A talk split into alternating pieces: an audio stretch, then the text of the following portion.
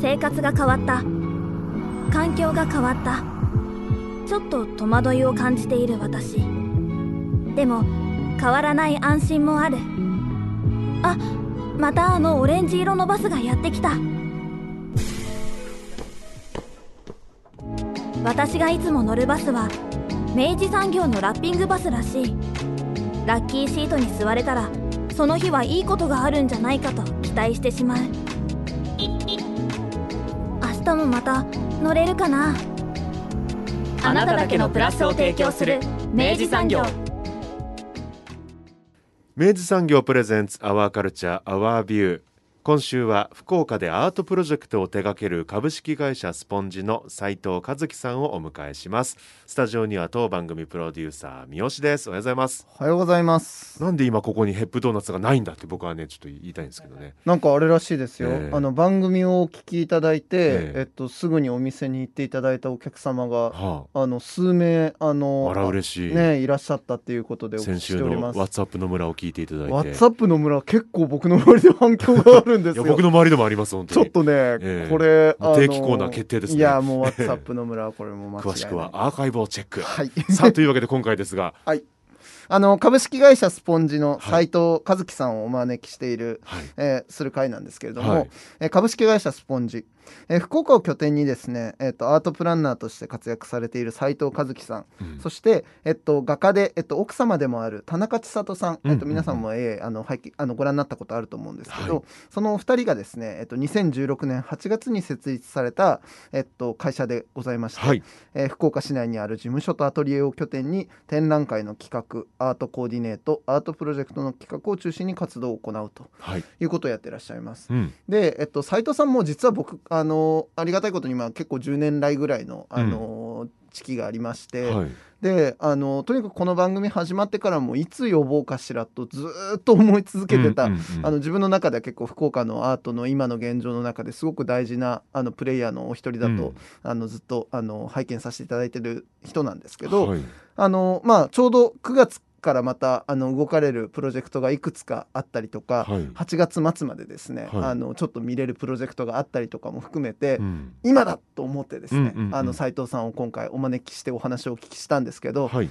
まあなかなか濃いお話をねうん。たくさんお聞きできましたので、ね。あのリスナーさんにもぜひ楽しんでいただきたいなと思っているところでございます。まずは前半の模様をお聞きください今回のゲストはスポンジの斉藤和樹さんです。斉藤さんよろしくお願いします。よろしくお願いします。あのー先ほどお名刺を頂戴したんですが皆さん、えースポンジの上になんかススポンジなのかなというロゴもあったりするんですけど、はい。ごめんなさい。まずスポンジってはい。何ですかから聞いても大丈夫でしょうか、スポンジは、えっと、2016年の8月に作ったんですけど、まあ、妻と2人で作った会社で妻があの絵描きをやってるんですよね。だからそれを、まあ、あのメインとしていろいろアートに関わる授業をやっていけたらいいかなっていうところで作りました。うーん。最初はじゃあ奥様のサポートといった意味合いで始まったという感じですかね。そうですね。あとはあの並行してあの赤坂の方に、えっとホワイトスペースワンという、えっとギャラリーを、えっとオーナーはまた別にいたんですけどそこのディレクターという形で、はい。えっとやってたっていうところがスタートかなっていうですね。もともとこうアートに関するお仕事と申しますか、なんかそういったものは昔からやられてたわけでもないんですか？えっとそえっとそうですね。あの大学が一応その美術系の大学うん。で、はいまあ本当に今やってることに近いようなことなんですけど、まあ、アートプロデュースとか、うん。あとはアートのマネジメントをするっていうところを、まあ、学ぶような大学だったんですけど、はい。まあ、そこからいろいろ20代は紆余曲折を経て、はい。あのそれこそテーマパークユユニバーサル・スタジオ・ジャパンで働いたりとかあとは都内のイベント会社で働いたりとか。はは最後の方はもうあの劇団の女優の付き人をやるみたいなこともやってました。でそれで、えー、と2008年にはい。あの横浜市の方で、えー、と主催しているアートイベントの小金町バザールっていうのがああるんですね。ではいそれの、まあ、事務局に入ったっていうのが、まあ、一番アートに近い仕事のスタートかなっていうふうに思いますね。うん皆さんなんか小金所バザールでおおっておっしゃいましたけど。はい、あの割ともうあの全国的にもですね、うん。あの非常に重要なあのアートプロジェクトの一つで、はい。やっぱりそこであの、まあ、生まれたものは結構大きいものがあるので日本のアートシーンの中においてもですね、うん。で何よりやっぱその福岡との文脈で言えばあのミュージアムシティプロジェクトっていう、うん。まあ、90年代に福岡で開催されていたあのアートのプロジェクト、まあ、あの都市型のアートプロジェクトとしては全国に先駆ける形だったんですけど、うん。まあ、それの仕掛け人の一人である山野慎吾さんうん。が、えっと、横浜でやられてたのがその小金町バザールだと認識しておりますが斉藤さん間違ってないですかねこれね。間違いないです。ですね。うん。とかっていうのもあったので、うん。なんかその辺もなんかこうちょっとあのなんて言うんでしょうね。図らずしもなんかそういうご縁を感じてしまうなと思って今聞いてました。あのご出身は福岡ではないんですよね。あそうですね、えー、と京都の長岡京というところなんですけど、はい。でそこから大学で東京行ってまた、えー、と関西戻ってでまた東京戻って、うんで最終的には、えー、と福岡に2009年にまあ移住してきたっていうことですね。なうん。なぜと言いますか、まああのーその時出会った人が福岡にいたからっていうところですね。へえそうだったんですね。はいはいはい。僕考えたら斉藤さんのそのそのその時のエピソードあんま知らないですね。まあだからその2009年ですか、うんうん福岡にいらっしゃってでそこからまあアートにまつわることでもないお仕事もやりつつ、うんまあ少しずつまあその奥様とのあの関係の中であアートに寄っていったみたいなそんな感じなんですか？そうですね。あのであのまあウェブのコンサル会社にえっ、と勤めたのがちょっと長かったのかな、うん。5年半ぐらいはは、えー叩いてたんですけど、でその時はもうずーっとまああの彼女は彼女でずーっとそのアーティストとして活動してたのでそれをまあサポートする、うん、いろいろアドバイスというか話したりとかしながらいろいろ進めてって。でそうやってやっていく中でまあ結構週末はアートどっぷりみたいな感じなんですよね、うん。やっぱ展覧会見に行ったりとか、それこそ彼女はあの韓国の方にレジデンス行ったりとかするので、もう仕事を休み取って何日か韓国行ってまた戻ってきて仕事するみたいなんで、うん。で向こうの韓国のアーティストとコミュニケーション取ったりとか、うんうんまあ、そう喋れないん。ですけどなんかこうノミニケーションしたりとかうんしながらあの深めていった中でだから会社員やりながらもなんかアートに接する機会がすごく多かったっていうところですね。そこでもうよしもうこれはやってみようっていうことになったわけですかね。そうですね。あので彼女の展覧会の場所を探してて福岡で,、うん。でその時に、えー、と赤坂のバーワンっていうところであるんですけどそこ手前側がこの白いそのなんですかねホワイトキューブみたいな形で、うん。すごい綺麗な空間があるんですよね。うんでそこにすごいあの空間に惚れてオーナーの人に、まあ、ここで展覧会やりたいとかっていうことで何回かやって、うん。であの社その会社員やりながらで企画展やったりとかっていうのを何回かやっていくうちにまあオーナーの人にも「僕こんなことやりたいんですよね」って話をしたら一緒にやりましょうというふうな形で、えー、と言っていただいて、えー、と3年半ぐらいはあのずっと一緒にやってましたね。はい。うんうん。それはもうじゃあそのギャラリーそのほバーワンのギャラリースペースのまあディレクターというかキュレーターというかそういうような形でやってらっしゃるそうですね。はい。でえっ、ともう、えー展覧会作りからですしですしあとはあのアーティストの選考からも、うん。えー、とやってったっていうところですね、そしてその流れでついに一年発起のスポンジにそうですね。まああのそのギャラリーやってる間もいろいろその武雄市のえー、とうん。街づくりのアートフェスティバルがあったりとか、あとは、えーとまあ、知り合いの不動産屋さんの方からあの使ってない保養所があってそこをなんか、アーティストと一緒にやりたいっていうふうなところで相談を受けて、そういうあのプログラムとか展覧会を組んだりとかしてやってたので、まあ、そういった経験も多くありつつなんかやっぱ仲間がどんどん増えていったっていうかアーティストの仲間が。うん。でそうなっていくと,、えーとまあ、ギャラリーをずっと続けてたんですけどそのギャラリーはどうしてもこう店番であったりとか、あとはあの月1で大体展覧会をやってたんですけどそれをこう回すみたいな感じになってきちゃって、その場所をキープするために。うん。そうなってくるとなんかタイミングとかがちょっとずつずれてきたなっていう感覚があって、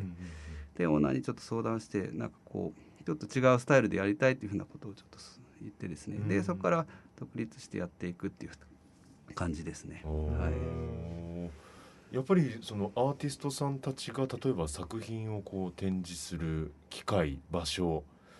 っていうのがやっぱ少ないなっていうのを感じられたんですかね？そうですね。まああのギャラリーとかあんまなくないですか？確かあのそれこそいろいろあの借りてできるようなとこがあったりとかすると思うんですけど、それだけじゃ足りないぐらい多分アーティストもたくさん、うん。福岡もそうだし九州にもたくさんいるのでまあそうそれの一つになればいいと初めは多分思ってたんですけど、うん。ただまあなかなかその作品だけを売って、うん。こうギャラリーをき維持していくっていうところがちょっと難しくてですね、うん。それはやっぱ作品が売れないっていうところもありますし、でそうなっていくともう何ですかね。こうどんと構えてうん。お客さん来てくださいっていうよりは、なんか比較的お客さんがいるとこにうん。そういう場所を作ってそことこう接触したらいいんじゃないかなっていうふうにちょっとこうマインドをチェンジしたというか。うん。で幸いそのギャラリーをやってる時も、えー、といくつかそういうふうになんかうちと一緒にやりましょうとかこういうことやりませんかっていうお話をいただいたりとかしたので、うんうん。じゃあちょっとややってみることができるかなっていうふうに思ってうん移行してったっていう形ですうね。ん。確かにその、まあ、僕から質問しちゃったことなんですけど、うん。そのアーティストさんたちがその作品をこう表現する場所機会があればいいってわけでもないですもんね。そのうん。表現の仕方というか、展示の仕方っていうのもありますしね、うん。なんかただ単にそれこそおっしゃる通りこう箱があってうん。ドーンと待ってるまあもちろんそれもありなんですけど、うん。それだけじゃなかなかあのうまくいかないこともああるだろうなって今お話聞いて思いましたね。特にそのやっぱ福岡でそのアートのじゃあそのある種の企画会社というかディレクターとしてやっていくみたいなことを考えた時にまあ東京ほどはやっぱりそのアーティスト数だったりとか、うん。あるいはそのえっとそういうやっぱり場所だったりとかえっとあるいはそれを支えるそのエコシステムとしてのその経済のモデルみたいなものもあんまりその定着はしてないわけじゃないですか。でそれやる時にあたってこれリスナーさんに代わってあえて聞くんですけど不安じゃなかったですかとか、うん。なんかうん。どうやってやってますかっていうところは多分皆さん聞聞いてみたいことだと思うんですけど、どうん。どうですか実際？で実際で言うと、うん。まあギリギリカツカツでなんかとかやってるっていう風なものではあったりとかするんですけどただ僕はなんかその既存にあるシステムそのギャラリーとか美術館のシステム、うんまあ、あのああいう風に作品を展示して売るとか、うんまあ、あるんですけどそれ以外の道なんかないかなみたいなところを、うんそこを狙っていきたいなっていう風に思っていてですね。うんうんではもう既存でやってる人たちはもうそれでそれでいいしって言って、うんただなんか今の世の中にフィットするものってなんかそれ本当に合ってるのかなっていうふうには思ったりとかですうん、ね。なるほど。でそういった中で言うと今に合った方法って何かなっていうところで本当にそのアートと場所がどういうふうに紐づいたらいいかっていうところをうんいろいろ模索しながらやってるっていうところがあるので、うんまああのビジネスチャンスはまだ少ないかもしれないですけど、うあのやることとかやれることはめちゃくちゃあるので。ん、なるほど。だそれをちょっと丁寧に一個ずつ拾っていったらうん。あの何か形いい形に結びついていくんじゃないかなっていうふうには思っていてですね。いいですね。うん。うん。あとはだからやっぱまああのここ数年の話っていうとねなんだコロナの話になると、うんうんやっぱりその展覧会の機会がうん。ガクンと減ったっていうちょっと印象それはまああの妻の様子を見ながらっていうところで、うん。それはやっぱりあるべきものとしてあったその展覧会がそのコロナによってできなくなる。うん。っていうのをまざまざとこう体験してですね。でそうなっていくとその基本的にアーティストって作品を売って成形してる部分が多いと思うのでうん。でそこがなくなるとうん。ガツンと生活が厳しいみたいな。やっぱそうなりますよね。それがうん。もう分かってはいたのに直面したっていうか、うんでまだねこれからもまだ続きそうな感じもするしそうなってくるとす今のやり方だけじゃただただなんかこう枯れていくのを待つっていう風になっちゃうので、うんもうちょっと攻めていく形で何かあの本当に新しい場がそういう風にできたらいいかなっていう風に思ってやってるっていう感じですね。なるほど、なるほど。まさしくこの辺が多分今あうんうのん斉藤さんがもうこれから今準備されている案件だったりとか、うん。今までやってこられた案件とかをお聞きすると、より多分この話が解像度が高くなりそうな気がするんですけど、うん。なんかあの、まあ、今、えっと、ホワイトスペース1の話だったりとかあのお聞きしたんですけど、うんそれ以外でなんかその斉藤さんの中で例えばこんなことやってきましたみたいなものってなんかご紹介いただけるもの1個か2個とかってなんかあったりしますか？なるほど。1個か2個ですね。まあでもそのそれこそスポンジがえっ、とまあ2016年作って、まあ、ギャラリーを3年半やってて、でうん。今あの大名の今夜の方に、えー、とシェアオフィスというか友達と何人かと事務所借りてやってるんですけどそれに移行したのが2019年だったんですよね、はい。ちょうど夏ぐらいだったかな。うんでそこのビルに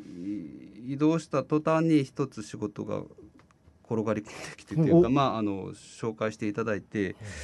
それはあのアートベース88の宮本さんから紹介いただいたんですけどあのザ・ベーシックス福岡という、あのホテルがあってですね、はいうんでそこはあの元ハイアットリージェンシーだったとこなんですけどそれがまああのいろいろ運営が変わって今、えー、とベーシックスさんザ・ベーシックスってまあ会社であの福岡実証ですね、うん。そっちの方がやられてるんですけどでそこにリニューアルでホテルが建つと、うん。まあ、外はそのままで中入れ替えるっていうところででそこでアートワークがあのどうしても必要だっていうところで、うん。最終的にはあの、ね、14アーティスト62作品ぐらいを収めたんですよね。だそれはまあ本当に大きい仕事というか、あのちょっとややっていけるかもこれでみたいなあの兆しが見えたような感じがした仕事だったんですけど、まあそれが本当に何ですかねあのただ作品選んでは、えー、と提案してっていう形じゃなくて、あの一応その建築のチームが入ってたので,、はい。でその方々とディスカッションしながら、うん。でもうコンセプトとかは大体決まったんですよねホテルのコンセプトは。うん。でデザインもほぼほぼ決まってたので,、うん。でそこで合う作品は何かなっていうところでこう、えーアーティストも含めてこう提案していったっていうところでうん。なんか僕がやりたくなかったのはやっぱりなんかこうカタログ的にうん。あのもううん。クライアントさんに見せてうん。どうどうですかみたいな感じではなくてどっちかというと自分が関わったりとかアーティストが関わるとこでうん。新しいなんかこう面白さが出るようなものにしたかったので一緒にまあアーティストとなんかそういったとこはこう提案も含めて考えていくっていうところをやってったっていうとこですね。えその時はあれですか？その作家さんの過去作だけじゃなくそのために新作とかも作ってもらったりしたほぼほぼ大体新作でやってもらおーすごいって素晴らしい。ね。うん。うん、本当によくてそのエントランスとかに、えっとえ小林宏君というあの作家が、えっと久留米の方にいるんですけど彼は、通常はこう立体の作品でセメントで素材に作ってる作品があるんですけど、うん。でそれをなんかこう半立体の平面のような作品できないかなということでちょっと相談したりとかしてですね、うん。で初めはででそれ最最終的には現地で作ったんですよ。そのもううん。直接。うん。で作り方を含めていろいろこうあのデモンストレーションしながらやってたんですけど。でその時も 面白かったのが、うん。あの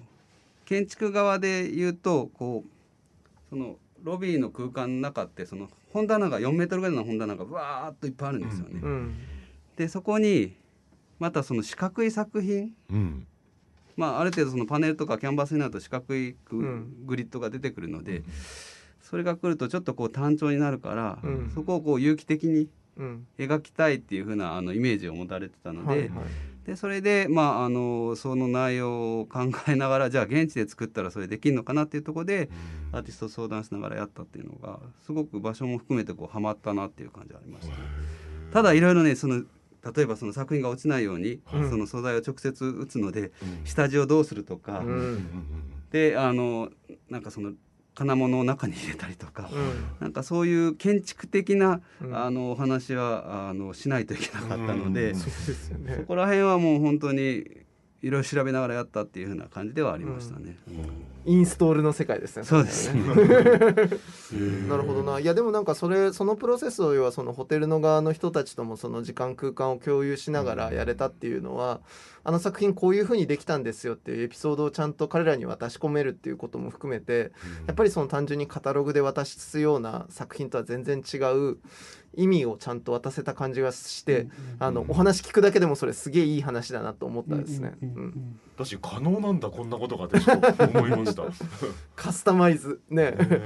うん。すごい。すごいですね。だからなんかその作品作りももうそのまああのなんていうかね。作家としてはこういうものを作りたいっていうものはある程度こう、うん。あラインとしては多分あると思うんですけど、うん。じゃない仕事ってできるのとか、うん。じゃない仕事やってみたらどうなるかなみたいな。ある意味だからそういう相手からキーワードとかそういうものを渡されて、うん。そこから作品を作っていくっていうまあよくコミッションワークっていうふうな形では言われてるんですけど、なんかそういったものをもう一つのなんか柱としてもいいんじゃないかなっていうふうには思っててですね。うん。なかなかでもやっぱその規模のあのプロジェクトをちゃんとこう福岡であのマネージできるアートマネージャーは今いない気がするのでうん頼もしいなと思ってお話聞いてましたですねなんかね、ううん、ん。すごい。そしてあの昨年は結構ゲストにもね、はい。あのアーティストさんとかにも来ていただきましたけどあの、はい。九州ニューアートはい。も手掛けられたんですよね？そうですねはい。えっ、と昨年、えー博多阪急の8階の方でやった九州ニューアートまあ1回目だったんですけど、はい。それはあのアーティストの生島君ともう基本的に2人でこう進めていったっていう形ですね。で初めまああの生島君があの座組で入っててでそこから僕にも声かけてもらってで最終的には初め多分ね2 3 0人ぐらいでやるつもりだったんですけど、うんただなんかこう場所が僕行った時にこれめっちゃ広いでっていう話になって。うんでそこからあの僕の知ってるあの紹介したいアーティストとかも増えてって48になったかな 最終的には。なかなかな人数でそうすそう。でそれもなんかいろいろ生島君とディスカッションしていくうちになんかこう面白いことやりたいよねっていうのはあって、ただあの単純に白い壁がボンボンボンボン立って、うん。作品を展示するこうまあ普通のこうアートフェアみたいな形ではなくて、ある程度なんかそこじゃないとできないことを一緒にアーティストと共有してでそれを見に来た人もなんか楽しめるみたいな場合になったらいいかなっていうふうには言っててですね、あちょっとこう通常であれば白い壁だけなんですけどちょっと色のついた壁とかをこう立てたりとかして、ある意味そのアートに関わりのない人たちも入りやすいようなあのやっぱ白い壁がバーンってあると威圧感があってですね。うん。なかなか入りづらいと思うんですけどそれをちょっとこうある意味、えー、とささ展示構成の中でちょっとこう考えてやってたっていう感じですね。うん意外と評判良かったんじゃないかなと思うんですけど。そうですねいやあの僕の周りでもやっぱすごいあれはなんか今年あ去年かあのみあの非常に見るべきあの取り組みになっていたっていう話も聞きますしあとなんか意外に意外にって言うと恐縮ですけど作品も結構う売れたというか動いたんですよねあれね。そうですね。うんうんなんかそのあたりも聞いてあのすごいいい,、うん。いいものになったんだなっていうのを改めて感じてたところでした。そう。この番組でもちょいちょいこういう話になりますけどやっぱアートをこう自分で買って自分のものになるっていう、うんその行為って我々やっぱあんま慣れてないと言いますか、うん。うん。なんかその自分の世界じゃないっていうイメージがやっぱどうしてもまだあったりうん。する、多分きっとご来場の方も最初は多分そういう方々も多かったんじゃないかなっていう、うん想像するんですけど。そうですね。なんか僕があのご案内したお客さんの一人はなんかマンションを買いますってうん言って。でやっぱどうしてもなんかこう絵が欲しいっていう風なタイミングやったらしくて。へで初め予算の関係で2個しか作品買えないですって言ったんですけどはい。最終的にそこにもあのアーティストがいてえ、うん。でその作品は実は3点で一一組の作品なんですよっていう話を聞いてなんか1日後ぐらいに「まだありますか?」って言ってこう連絡があってあの3点買ってくれたお客さんもいらっしゃって。でもうそれはもう僕やっぱりなんていうかあの初めて多分現代アートを買うような方だったので、うん。僕はもう直接行って設営させてもらって、うん。あの壁に収めてきたっていうか。それもなんかこう一応こういう場所がいいんじゃないかとかっていう話もあのお客さんとしながらやってですね、どうしてもね家のものがこうあるからうん。あのここら辺じじゃないと無理なんですよっていうとかでも作品的には多分ここにある方がすごいいいからって言ったら、最終的にそこを開けてくれました。すごい。すごい。すごい。そうそうそうなかなかすごいことやってますね。人の暮らしぶりまで変えましたね。いやまあ今はどうなってるのかわからないですけうんうんうんうん。どそうでもすごく喜んでいただいてよかったなって思ってて。あとなんかねこの九州にあって面白かったのは、うん。やっぱりまたさっきのコロナの話じゃないですけど、うん。バッタバッタ展覧会がなくなっていく中で、うん。ちょうど10月去年の10月秋口ははい。ちょっとこううん。スポッと収まったタイミング、うんうん。だったので、まあ、あの普通にこう開催もできてですね、でアーティストもやっぱり久々の展覧会それこそ今年初あの去年でいうと今年初みたいな感じになったりとかしたんで、めちゃくちゃこう熱量が高くてですね設営してる時とかも。であの知り合ってるアーティストもいますしそそうじゃない人も結構いたので、そこでわーって仲良くなったりとかして、なんかその裏の現場の方も楽しかったっていうか、でおそらくその熱量みたいなものがあの来たお客さんにも伝わってたんじゃないかなって思いますし、うん。あとはそのアーティストもあの SNS とか通じて、そういうものに関わってやってるとか展覧会があるっていうことを同時にブワーッとやってくれたので、おそらくタイムラインとかも、ん。九州ニューアートのでこう埋め尽くされている状態になってたので,、うん。でそういったものを見てまた来てくれたんじゃないかなっていうのもすごくうん。ありましたね。だからその熱量はあの去年のあのタイミングじゃないとできなかったんじゃないかなと思ってたんですよね。うん。でまああの今年も一応阪急さんからこうお話をもらってですね、やりやりましょうっていう話はあったんですけどでそこで僕はやっぱりもう一回九州でやりたいっていうふうな話はしてですね、あのもちろんこう広げていってエリアを広げていくこともできるんですけど、うんやっぱりなんだろうなあのーいろいろその他のエリアがそれこそか東京とかね結構大変な状況になってる中で、九州すごいねみたいな感じも、んその時すごいあの声もあったし、であればちょっともうちょっとそこを強固にしたいなっていうふうな思いはあって、うんでもう一回その九州でやりたい。である意味だからもう今なかなか来れないかもしれないけどその他のエリアの人たちがそれめがけて九州に来るみたいな形になったら面白いかなっていうふうにしたいなっていうふうに思っててですね。でそうなってくると、まあ、あの九州出身だったアーティストとかも実際こっち戻ってきてやるきっかけになるのかなとかなんかそういうことを勝手に想像したりとかですね。うん、なんかやっぱりこの福岡九州が盛り上がってる後で現代アートで盛り上がってるっていう一部が見せれたらもうちょっと可能性が広がるかなっていうふうな思いも込めて一応やってるっていうような感じですね。そう今年もね開催されるんですよ。そうなんです。今年開催は？9月16日木曜日から20日の日、えー、ごめんなさい月曜日までとな5っております。日間かな？そうです。20日で祝日なのでまあお休みなんですけどうん。そうですね。はい。なるほど。えー同じく阪急ですかね？そうですね。ははい。い。阪急今絶賛準備中でございます。今回は何作家ぐらい出られるんですか？今回はですね、えっ、と53名の作家で、はい。増えとるがな 実はあのエリアがですね、あの催事場の場所だけ去年だだけだったんですけど、はい今回はそのエスカレート横であったりとか、もうちょっとその奥の方のエリアまで広がったので、実質1.5とか1.8倍ぐらいにはなっててですね。広がってるんですよ。広がってる作家数もそれは増えなきゃいけそない。う。であとそのまああのデザインというかそのデあの構成の展示構成の方もちょっと、去年はポンポンポンってこう横一列の棚、うんうんうん。えー、と壁が立ってるような状態なんですけどちょっとこうもうちょっと複雑なものになって、えー、とそれこそうん後に触れてないような人も楽しめるような感じにうんうんうんなったらいいなっていうふうにはなってますね。うーうんん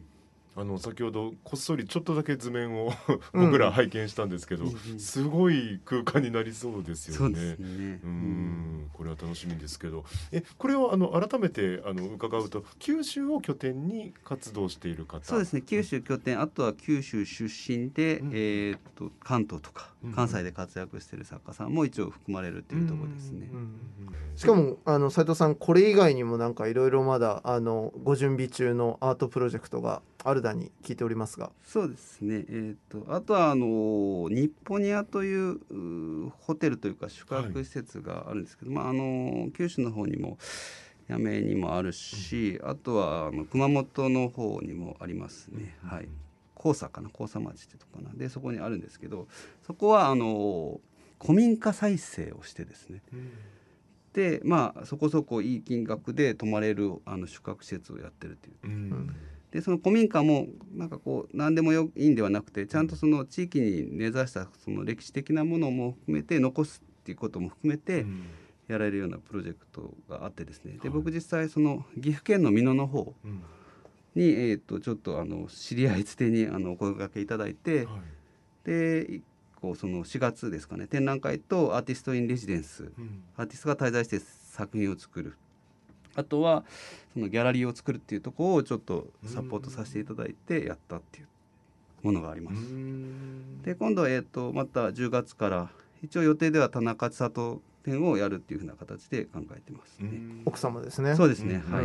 すごい。でこれが面白いのがですね、あの日本にあってあの2つの会社でこう共同経営してて、あのその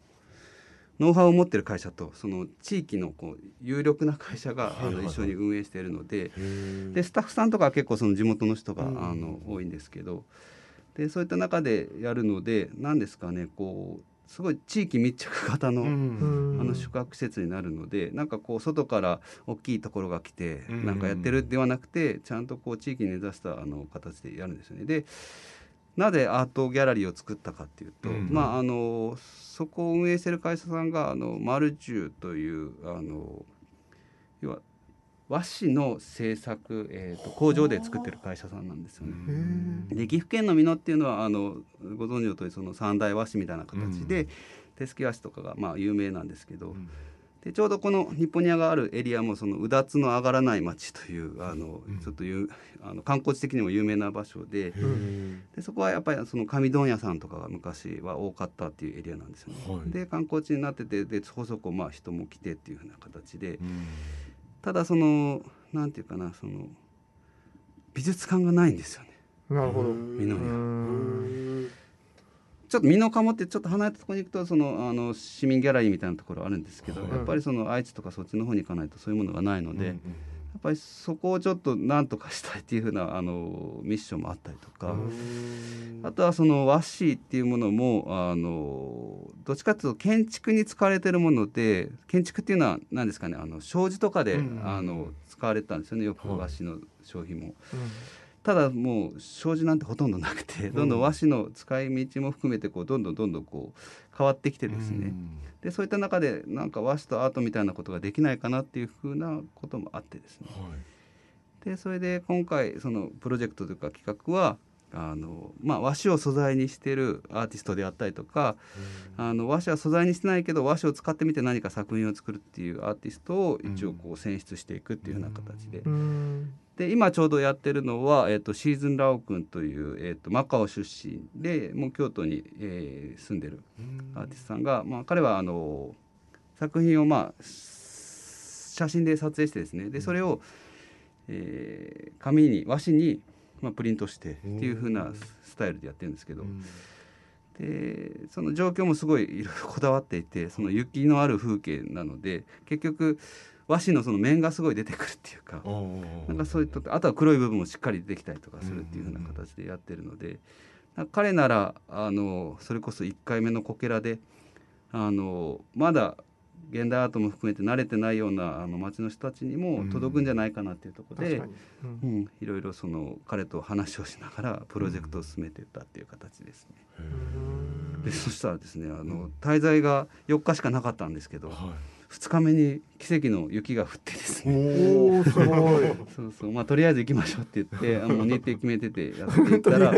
そう雨あの雪が降って、うん、それでみんなあの関係者びっくりしたっていう話です。そうそうそんなこともやってます、ね、思うような絵も撮れてそうですね。いい作品ができたと。でもね美濃はね、うん人口が2万人を切ってるんですよ。少ないですね。うん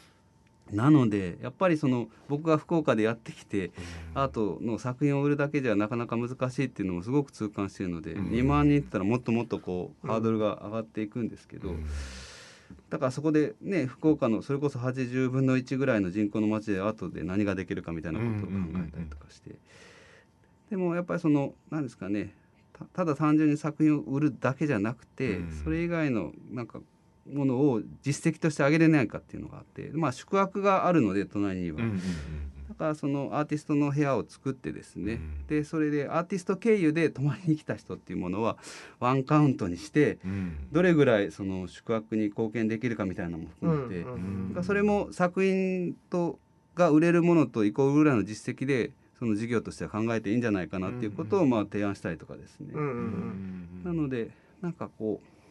いろんな指標を持ってその目標に向かっていくっていうところができたらいいんじゃないかなっていうのを今いろいろあの岐阜の会社の方と今一緒にやってるという感じですね。うん。ほなんかその辺の指標作りの目線みたいなのはもしかしたらあのウェブのコンサル業やってたところが 生きてる感じしますね。すよ。やっぱりあの僕その福岡のウェブのコンサルあのペンシルっていう会社でやったんですけど、はい。その時にあのリスティングって言ってですね、あの検索して広告がう出てきて、はいクリックしたらワンクリックいくらでみたいなとか、なんかそのクリック率とか表示回数みたいな話をこうあってですね、そういうものにずっと向き合ってたのでやっぱりなんかこうアートとかアーティストの現場ってどっちかっていうとまあクリエイティブが先行するというか、うん。あの作るものとかもちろんそれも大事なんですけど、いかにどういう人たちにそれを届けるかとか、あのないとこにやるのもまあいいんだけど、うん。じゃないとこでやる方がもっと見てもらえるしもっともっと状況が良くなるかもしれないしっていうところの、その数字的な感覚は、うん。そのまあそのウェブをやってた時に培ってきたものじゃないかなっていう、うん。今ではすごく思ってますね。ううんんつながってますね。ね。ん。人間の経験というのはこのようにしてうん。血肉になっていくのだなという。うん。私多分そういう感覚も多分ご自身の人生のこうそのつながっていく感覚が多分それぞれこう手掛けられるプロジェクトにもやっぱりその強度としてうん。やっぱストーリーを作っていくというか、うんうん。ね見出していくのにもこう寄与してるのかななんて思いましたけどね。いややっぱ実際その要はアートが何かその要は新しい環境にやってきたっていう時の指標ってめちゃくちゃ難しいんですよ、うん本当に、あの何をもって効果があったかとかっていうのは本当にこれいあのそれだけでなんか番組何回でもできるぐらいのすごいふ深いトピックなんですけど、うん。でもまあそれは多分ああのプロジェクトごとで多分もう一個一個やっぱカスタマイズして作っていくしかなくって、であの何をもって達成とするかっていうことをちゃんと目線合わせしながら、うん。なんなら進行しながら変えていくことさえあると思っていて、うんうんみたいなことも含めてちゃんとやれるのが結構大事なことだなっていう気がしますよね斉藤さんね。うん。だからいろいろまああの社会彫刻とかうん。あのそれこそ街の中のパブリックアートみたいな形で結構な予算をかけてはい。ものをまあ作るじゃないですか、うん。もちろんそれぐらいコストはかかっていくんですけど、うん。ただそれが作って終わりじゃなくて、うん。ねなんか街歩いててすごい悲しい感じのキース・ヘリングがあったりとか、うん。じゃなくてなんかこうそれこそ作ったものをずっとそこにあっていいのかじゃあなくてもうちょっと違う場所にもしかして変えてもいいんじゃないかとかなんかそういう効果検証をやっぱりあの作った側もしていかないと作ってはい終わりだともう何ですかねあの意味がないっていうか、うん。あることに対して、うん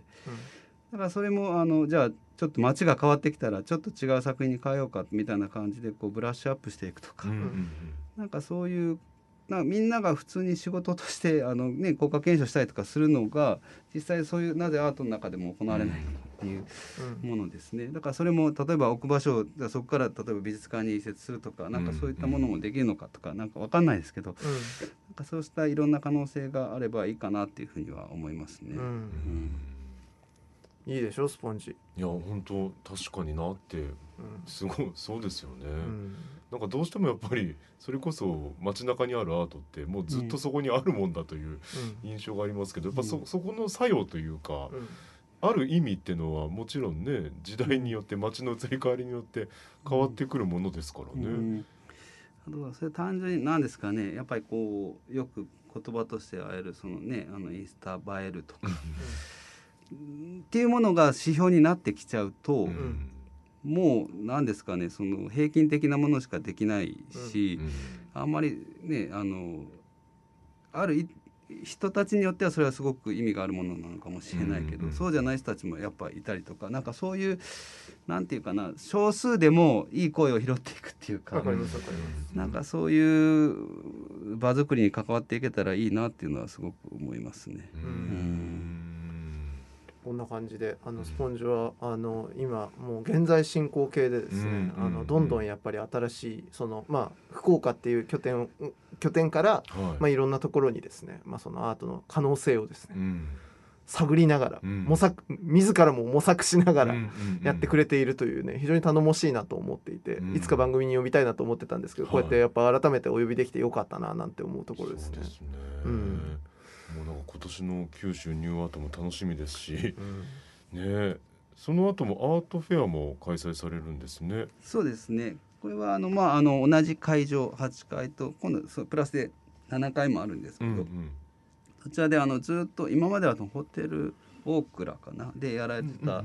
あのアートフェアがですね2年2年ぶりに開催みたいな形でうん。やる予定です。でまあちょっとギャラリー数は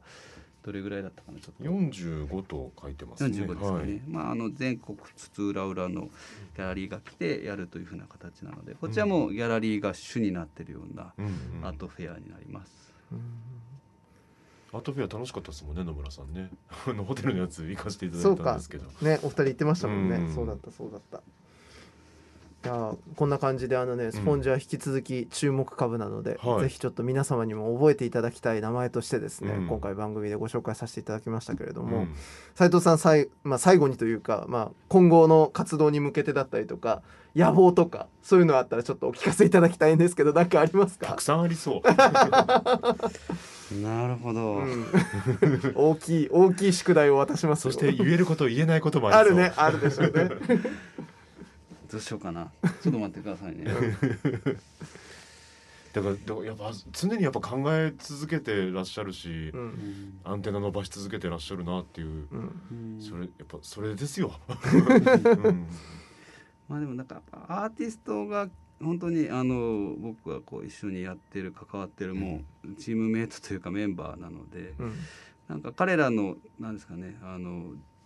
状況が良くなるとかうんなんかそういったことはもう常にこう頭の中に中心にはある。うんそれはまあもちろんその金銭的なものもそうだし、その表現者としてのあるべき姿にあの近しいかどうかとか、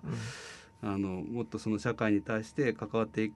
ことによってまた何かが変わるのかとか。なんかそういったこうテーマを一応考えてはいたりするのかな、うん。だからそこがやっぱスタートだったような気がする、うん。うん。スポンジを作った時もまあ隣にいる奥さんがいて、うん。その人が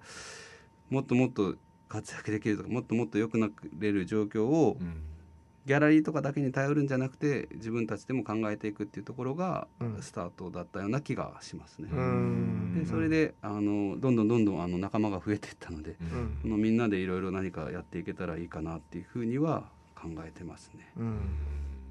頼もしい、うん。うん、やっぱりすごいあの圧倒的な当事者意識だと思うんですよこれは、うん。なんかでそこは実はなんかまあ僕ももちろんアート好きでなんかその同じような動き方してるところもあるんですけど、うんやっぱ斉藤さんの動き見てて一番強いなって思うのは実は本当に今おっしゃっていただいたそこで、うん。やっぱり隣にもうアーティストそのものがいて、うん。でそれとやっぱ並走して生きていくあのライフスタイルでやってらっしゃるっていうところに、やっぱ圧倒的な説得力とやっぱ駆動力があるなと思っていて、うん。なんかそこがだしそこが一番多分突破口になる気がするんですよ。うん。あのやっぱ生態が分かってない人がアートプロジェクトやってもなかなかうまくいかないって本当にあるなと思っているから、うん。なんかやっぱそこがきっちり抑えられるところが斉藤さんの強みだしうん。もっとここからあのその世界をねあの届けて見せてほしいなというところのうん。一番の思うところだったりします。その通りだからやっぱあのうち子供3人いるんですよ、ね。はい。ちっちゃい子ばっかりなんですけど。ただやっぱね育てながら働くことも大変だし、特にやっぱ両方こう働いてるとどっちかがこう犠牲にならないといけない条件ってうんうん。うん。いう状況が出てくるんですよね。でそれもそれでなんか問題だなっていうふうに思うからなんかいいバランスであの自分が出る時と、まあ、相手が出る時となんかこういいこうテレコの状態でうんできる。なんかそういうものもなんかちゃんと子供を育てながらもアートできるんよみたいな、うんうんもちろんやられてる方もいるんですけど、うんなんかそういう風なモデルケースになっても面白いかなっていう風には思っていてですね、うんなんかアートアーティストだともう制制作とか作品に没頭しないといけない、うんなんか家族と仲良くして仲良くしてちゃいけないってわけじゃないけどなんかこう楽しい感じでやってるとなんかこうね作品がちょっと違って見えるみたいなもんね、うん。たまに言われたりするから。へそうそうそう。画面の緊張感がとか言われちゃう。いやだ子供子供生まれたら「え変わりましたね」とかっていうふうにこうやっぱり言うんですけど。そうかまあ変わるかもしれないけど、